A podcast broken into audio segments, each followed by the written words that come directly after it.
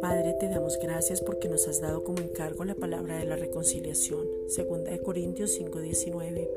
Es realmente un privilegio la capacidad que nos has dado por medio de tu poder. Efesios 1, versículos 17 al 23.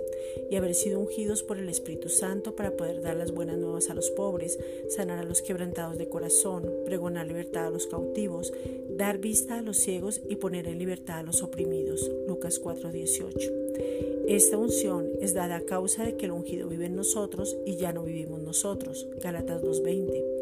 Te pedimos, Padre, en el nombre de Jesucristo, que nos des de nuevo cada vez que hablemos de Cristo, que hablemos palabras de sabiduría y de poder, Primera de Corintios 2.4, que sostengamos al débil, Primera de Tesalonicenses 5.14, que el Espíritu Santo convenza a las personas del pecado de no creer en Jesús, Juan 16.8, que muchos vengan al conocimiento de tu verdad que es Cristo. Primera de Timoteo 2.4. Porque tú no quieres que ninguno se pierda y el cielo y la tierra pasarán, pero tu palabra no va a pasar. Mateo 24:35. A causa de Cristo somos verdaderamente libres. Gálatas 2:4. Padre, en el nombre de Jesucristo, que tú nos reveles esa verdadera libertad Juan 8:32, y nos des la manifestación de la provisión espiritual, física y económica, Efesios 1:3, la sabiduría y la capacidad para ser libres de deudas, Santiago 1:5.